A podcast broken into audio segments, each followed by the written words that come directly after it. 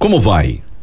Para aqueles que se sentem tentados a dar um fim a tudo, que acham que a sua situação é sem jeito e ninguém liga, a senhora cuja história nós vamos contar tem uma mensagem para você. Esta ideia está muito distante da verdade.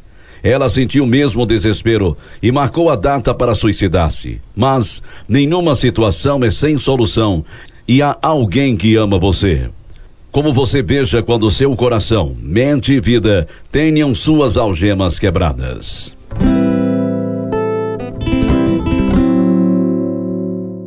Este é o programa Algemas Quebradas, histórias verídicas dramatizadas, produzido em Chicago pela missão Pacific Garden. Muitas vezes viver na rua é o resultado de decisões erradas que impedem uma pessoa de mudar, mesmo que deseje mudar desesperadamente. Graças à ajuda financeira de amigos, o velho farol oferece comida, roupas e um lugar seguro para dormir e até mesmo tratamento médico e dentário para pessoas sem teto.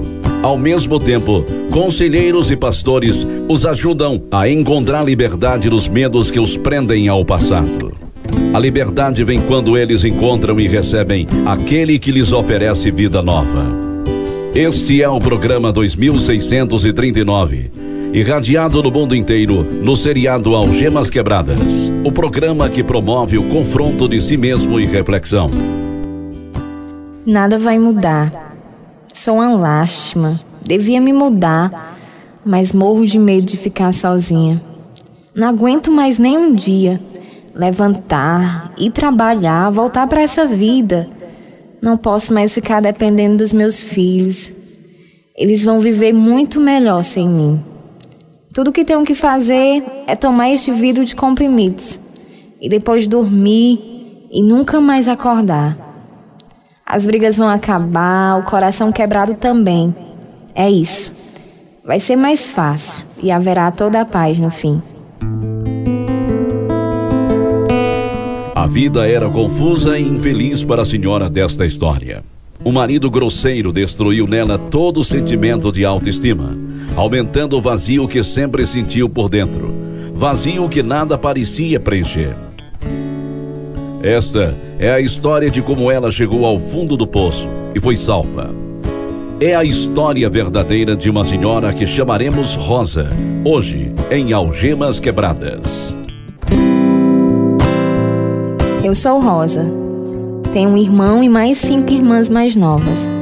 Éramos uma família muito unida, papai, dois irmãos dele e um cunhado construíam e consertavam caixas d'água.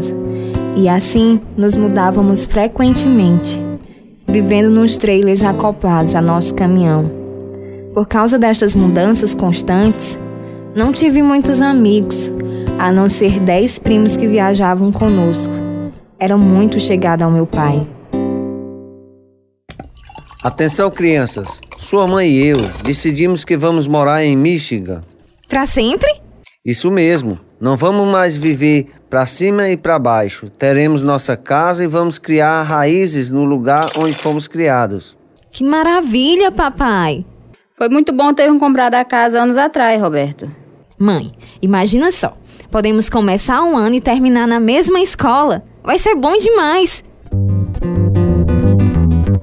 Logo depois de nos mudarmos para Michigan, meu pai descobriu que estava com câncer no intestino e passou um ano e meio no hospital, vindo passar somente alguns dias em casa.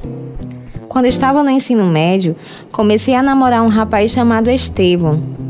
Mais tarde, mamãe teve que ficar mais tempo com meu pai. Por isso tive que ficar cuidando da casa, mas sempre ia visitar meu pai. Como vai, minha menina? Vou bem, papai. E o senhor? Vivendo. Rosa, você é um grande apoio em casa. Obrigado, viu? Você sempre foi minha auxiliar. O senhor vai voltar para casa logo? Espero que sim. Como estão as coisas entre você e Estevão? Ainda estão namorando? Estamos. Ele me convidou para a festa do fim de ano, mas não tenho roupa nova para usar. Vou lhe dar o dinheiro. Você merece. O senhor vai me dar mesmo? Venho te visitar na noite da festa para lhe mostrar como vou ficar bonita. Ó, oh, querida, Quero ver mesmo. Estevão e eu namoramos durante todo o ensino médio e tínhamos certeza que íamos casar. A mãe dele era enfermeira no hospital onde meu pai estava internado e foi através dela que soube a verdade. Mamãe, O que é, Rosa? é verdade que papai tá morrendo. Quem lhe disse isso? O Estevão, a mãe dele me disse que o papai só tem mais alguns meses de vida. Ela não tinha nenhum direito de dizer isso a ninguém. Então é verdade, não é? Ela devia se meter com a vida dela. E esperar até depois de Natal para contar a vocês. Frequentávamos a escola paroquial nesse tempo. Eles rezavam por meu pai cada dia. Mas meu pai morreu em maio, quando eu estava no segundo ano. Fiquei com muita raiva de Deus. Após o funeral, mamãe nunca mais falou nele. Nós, os filhos, tínhamos que viver com nossa tristeza da melhor forma possível. Minha mãe caiu em depressão. Íamos à escola e quando chegávamos não a encontrávamos. Às vezes, ela só voltava quando os pequeninos já estavam dormindo. Tive que cuidar deles e não gostava disso de jeito nenhum. Sua mãe já voltou? Ainda não. Pra onde ela foi? Não sei, não deixou recado nenhum. Teu irmão não pode ficar com as meninas hoje, Ele saiu com os amigos. porque você sempre tem que ficar preso como babá. Queria que a gente fosse ao cinema. Sinto muito, Estevão, mas tenho que ajudar elas com o dever de casa. Além do mais, tenho que arrumar a casa, cozinhar também. Aff, é tão injusto. ah, é um treinamento para o casamento, Rosa. ah, muito engraçado. Assim que a gente se formar, a gente se casa, tá bem? Estevão foi servir a Força Aérea nos fins de 1969. Eu estava no último ano do ensino médio. Ele voltou em junho, três dias antes do nosso casamento. Hoje é aniversário de Estevam? É, mamãe, por quê? Bem, pensei que você ia sair para celebrarem. Ele saiu com os amigos. Você está brincando. Há sete meses que não o vê. Falta três dias para o casamento de vocês e ele sai com os amigos? Bem, ele chegou já bem tarde, não esqueça. Está tudo ok entre vocês? Com certeza. Ele mudou na Força Aérea. Agora bebe, fuma. Fiquei passada. Rosa, acho que não devia se casar com ele. Por quê? Porque é um grande egoísta. Mãe, já fizemos nossos planos. Mas ainda dá tempo de acabar com isso, filha. Nossos pais não queriam que casássemos. Sabia no meu coração que eles estavam certos. Mesmo assim, casamos. Mudamos-nos para Austin, Texas, onde a Força Aérea o mandou. A violência começou na forma de ridículo.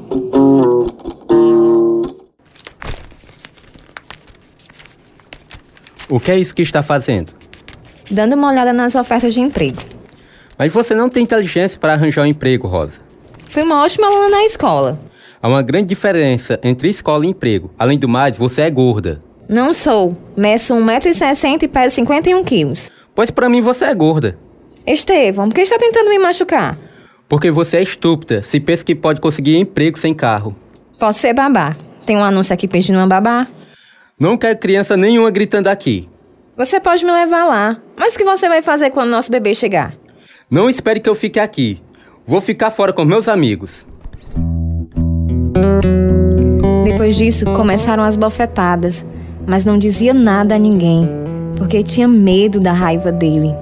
Grávida e a maior parte do tempo a sós, eu trabalhava como babá para ganhar um dinheirinho. Estevão saía todas as noites. Em julho, ele quis que eu fosse a um jogo de beisebol com ele, mas não queria ir. Estava fazendo muito calor, mas mesmo assim fui, para evitar brigas.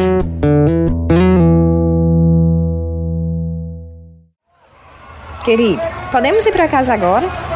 Esta é uma partida dupla, lembra? Este foi só o primeiro jogo. Minhas costas estão doendo. É difícil ficar sentada nessas arquibancadas com este barrigão. Você nunca quer que eu me divirta, não é?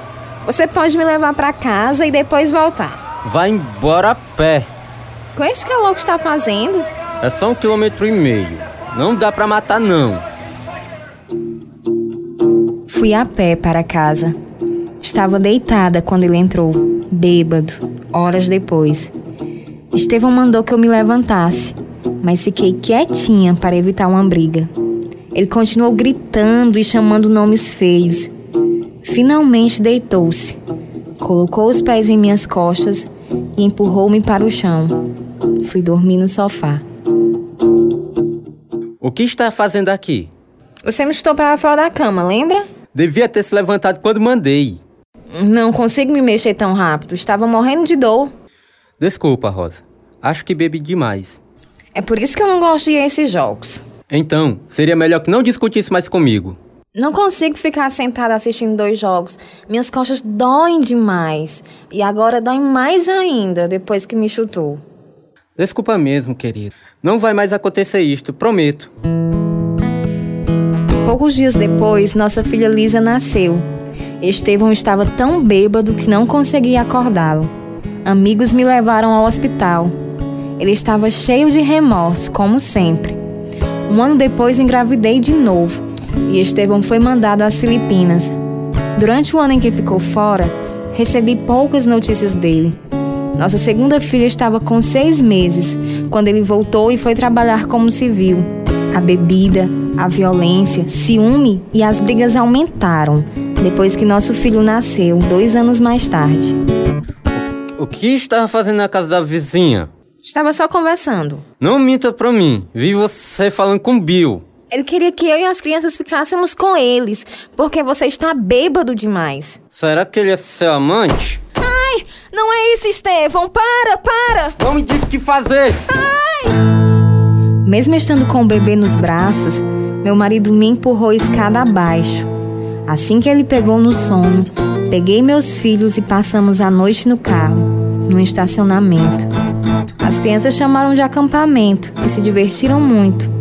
Acampamos assim, frequentemente durante sete anos, até que não aguentei mais. O que está fazendo? Entrei com um pedido de divórcio e estou me mudando. Como pode fazer isso comigo? Não somos importantes para você. Você nunca tem tempo para seus filhos, nunca. Você o jogou contra mim. Não fiz isso não. Você os abandonou, só sabe sair com os amigos. Chega em casa bêbado e judeia de nós. Não aguento mais, entendeu? Você só pensa em você. Não vou discutir, vou embora. Não faz assim. Vou pra casa dos meus pais e você fica aqui com as crianças. Ótimo. Sabia que quando começasse a estudar enfermagem, ia se achar muito importante. Pense o que quiser, nosso casamento já era. Você quer acabar com a minha vida, não é? Só quero que esse pesadelo acabe. A vida de Rosa ia piorar, como veremos daqui a pouco. Esperamos que nos escreva logo, contando como estas histórias têm ajudado a iluminar o seu caminho. Escreva para Algemas Quebradas, Caixa Postal 1, Cidade Nova Russas, Estado do Ceará, CEP 62200. O nosso e-mail é algemasquebradas@hotmail.com e o nosso site é www.algemasquebradas.com.br. Sempre inclua seu endereço ao entrar em contato conosco.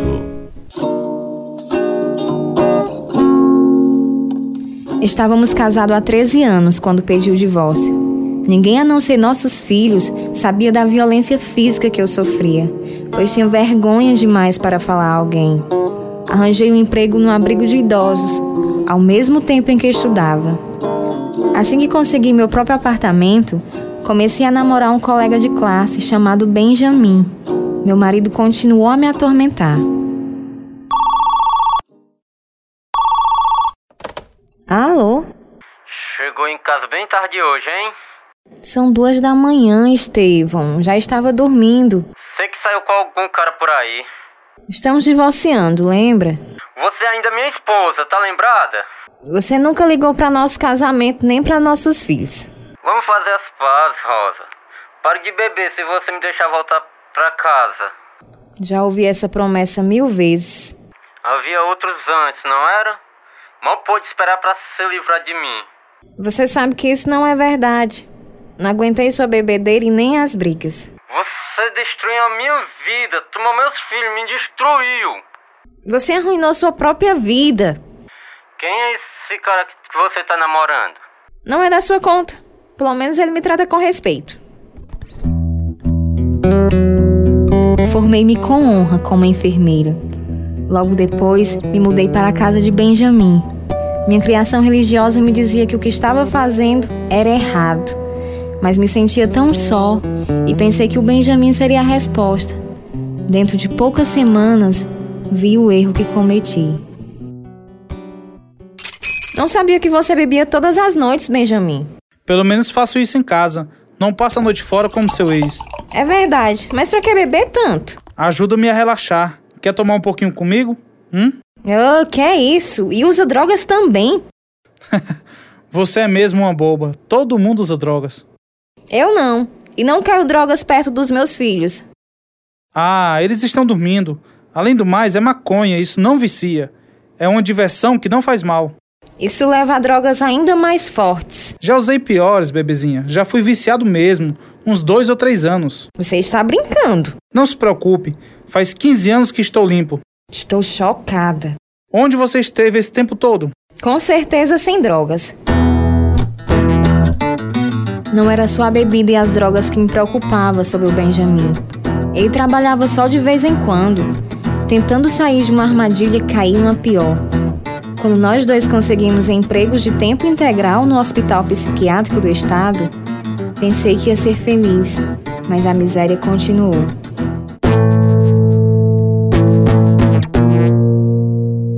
Benjamin sofreu um acidente sério enquanto bebia e uma pessoa o encontrou no meio do mato. Ele tinha ficado inconsciente sob uma chuva super gelada por horas. Seu estado clínico era crítico, costelas e clavículas quebradas e o baço machucado. Ficou sem trabalhar seis meses e não bebeu durante esse tempo. Depois voltou a beber e minha infelicidade também voltou. A vida parecia tão fútil. No verão seguinte, Lisa, minha filha mais velha, fez 17 anos e foi morar com o namorado, cinco anos mais velho do que ela. O que eu podia dizer? Se estava fazendo a mesma coisa. Minha filha mais nova tentou me consolar. Não fique assim, mamãe. As coisas vão melhorar. Ah, duvido, Kelly. Parece que vão piorar. Talvez seria melhor se fôssemos à igreja. E a igreja não me ajudou enquanto crescia. Além do mais, o Benjamin não vai. Mas a senhora pode ir sem ele. É, faço tudo mesmo sem ele. Qual o problema com o Benjamin e o papai? Parece que nenhum dos dois liga para a família. Acho que é a bebida. Ah, mas a senhora é uma ótima mãe. Não deixe que os problemas te destruam. Não sou um bom exemplo para vocês vivendo com o Benjamin. Parece que tudo que tento fazer sempre dá errado.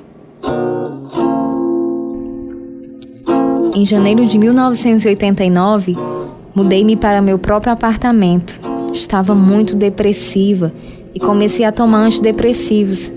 Enquanto isso, minha filha mais nova, Kelly, começou a ir à igreja e colocou sua vida diante de Jesus. Ela sempre me escrevia bilhetinhos cheios de amor, mas minha autoestima estava tão destruída que voltei a viver com Benjamin no outono. Em poucas semanas estava brigando de novo. Certa noite, em junho de 1990, tomei o vidro inteiro de antidepressivos e mais todos os tranquilizantes que o Benjamin tomava. Fui dormir às nove e ele me encontrou à uma da manhã. Não! Acorde, Rosa!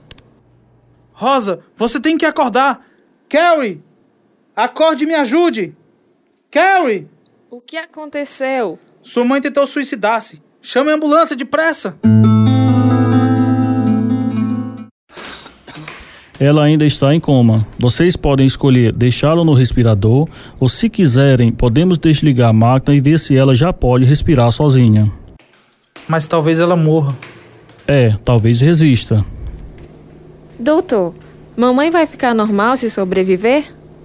É difícil dizer, mas há possibilidade de que nunca mais volte ao normal. Talvez viva em coma até morrer. O que quer que façamos? Precisamos falar com o resto da família, doutor. Eles escolheram desligar a máquina que me ajudava a respirar. E, para a surpresa de todos, sobrevivi. Depois de três semanas no hospital, recebi alta. Benjamin e eu decidimos resolver os problemas em nosso relacionamento. Planejamos então viajar até Dakota do Sul.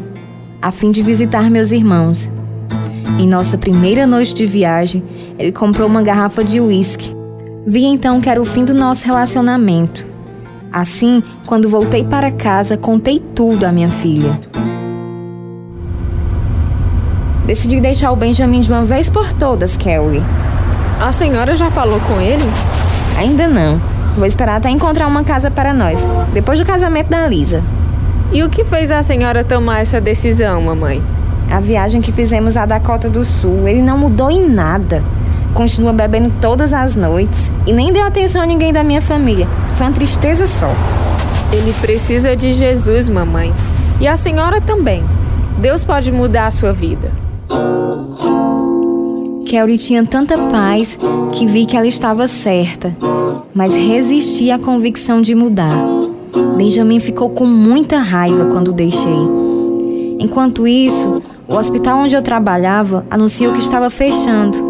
Por isso comecei a procurar emprego fora da cidade, colocando mais distância ainda entre nós.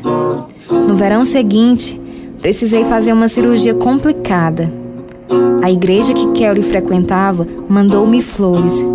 Fiquei impressionada com o cuidado e as orações deles por mim. Quando me recuperei, fui trabalhar em Green Bay, a 386 quilômetros de distância de casa. Lá, tornei-me amiga da mãe de um dos amigos de meu filho, o qual pertencia a um grupo de jovens de uma igreja. Que bom que você teve tempo de tomar um cafezinho comigo, Rosa. Eu viajo de 15 em 15 dias para Newberry, mas este foi o fim de semana que fico em casa. Você ainda tem família lá? Sim, uma filha e um neto. Também um ex-namorado, que ainda veio de vez em quando. Ainda tem interesse nele, hein? É, mas não está dando muito certo. É uma viagem tanto, especialmente no inverno. Quatro horas. E agora apareceu uma velha namorada dele. Opa! Parece não saber o que quer. E eu sou o mesmo jeito. Mudei-me para cá para botar a distância entre nós, mas continuo visitando. Rosa, por que não pede a Deus para lhe ajudar? A Bíblia diz que se precisamos de sabedoria, devemos pedir a Deus e Ele nos dará. Tenho que admitir, não oro muito não. Você precisa de Deus na tua vida. Rosa, você conhece o Senhor? Seu filho diz que aceitou Cristo logo antes de mudar-se para cá. Fui criada indo à igreja, mas o que Kelly e meu filho têm é muito diferente do que qualquer coisa que já vi. A Bíblia diz que você tem que nascer de novo para ver o reino de Deus. Minha filha diz a mesma coisa, mas na realidade não compreendo nada disso. De 15 em 15 dias, voltava e ficava com o Benjamin. No Natal de 1992, meus filhos foram comigo Benjamin começou a beber bem cedo, na véspera de Natal. A noite já estava completamente embriagado. Tivemos uma briga feia e um Natal super infeliz. Depois disso, comecei a ficar em casa nos meus fins de semana de folga. Mas uma manhã, às duas da madrugada, ele ligou. Faz tempo que eu não te vejo, Rosa. O que é que está acontecendo? Resolvi não vê-lo mais, Benjamin. Por quê? Porque nosso relacionamento não ia dar em nada. Você nem me ligou, nem sequer veio me ver no meu aniversário. Foi você que se mudou. Estava indecisa, mas não estou mais. Então o fim mesmo? É. No outono, fiquei preocupada com algumas coisas na vida do meu filho. Liguei então para minha amiga Chelly, porque ele passava muito tempo com a família dela. Ela perguntou se podia vir me visitar. Como vai, Rosa? Melhor desde que acabei o namoro com o Benjamin. Tenho orado por você. Obrigado, Chelly. Rosa, quero lhe dizer uma coisa. Pode dizer. É sobre Deus. Ele quer que você saiba o quanto ele a ama. A Bíblia diz que Jesus morreu pelos pecados do mundo inteiro. Mas mesmo que só existisse você na terra, ele teria vindo morrer na cruz em seu lugar. Deixe-me ler algo para você. Segundo Coríntios 5:21 diz: Aquele que não conheceu o pecado, Deus o fez pecado por nós, para que nele fôssemos feitos justiça de Deus. A cruz foi a maior troca na história da humanidade. Nosso pecado pela justiça de Jesus. Nossa culpa por seu perdão. Nossa vergonha por sua paz. Nossa vida por sua morte. Deus quer dar tudo isso a você, Rosa. E é de graça. A salvação é um presente que Deus nos dá, apesar de não merecermos. Sabia que era pecadora. Mas não sabia que ele morreria só por mim. Em Romanos 5 e 8 diz: Mas Deus dá prova do seu amor para conosco, em que, quando éramos ainda pecadores, Cristo morreu por nós. É maravilhoso, Chelly. Enfim, entendo o que Jesus fez por mim pela primeira vez. Gostaria de convidá-lo para vir morar em seu coração e sua vida? Quero. Quero sim.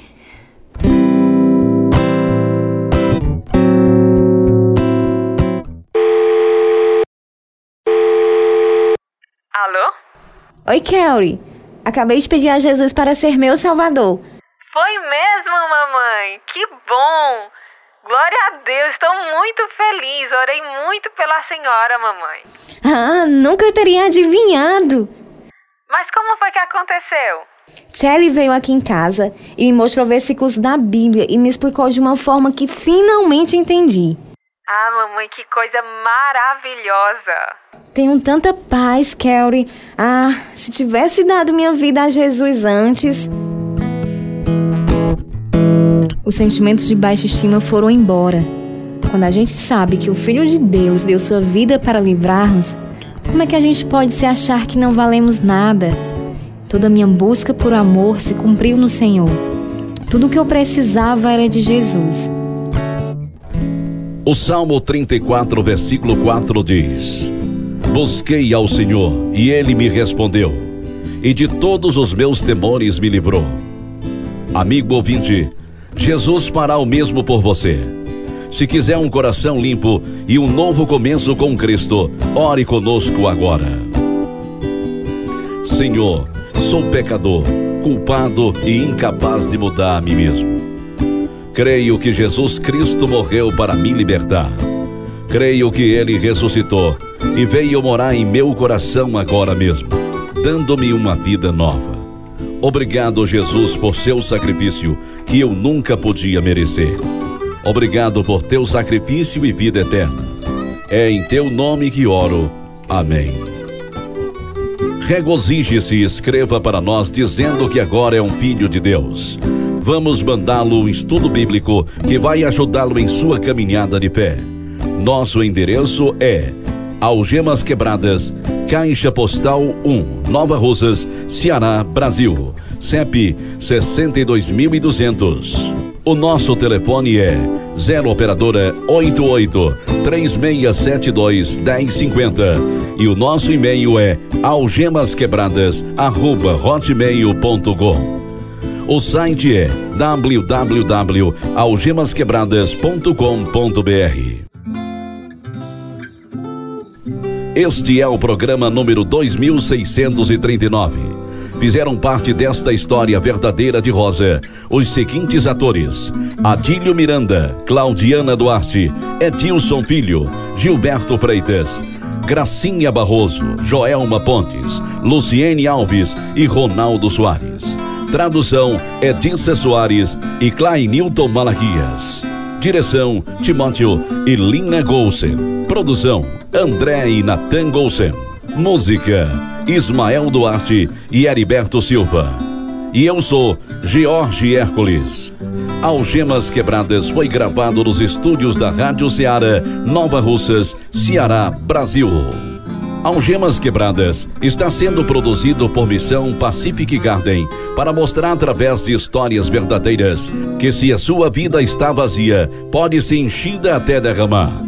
O endereço é Missão Pacific Garden, 1458 Canal Street Sul, Chicago, Illinois, 60.607 Estados Unidos. O nosso endereço em Brasil é Algemas Quebradas, Caixa Postal 1, Nova Russas, Ceará, CEP 62.200 000. O nosso site é www.algemasquebradas.com.br.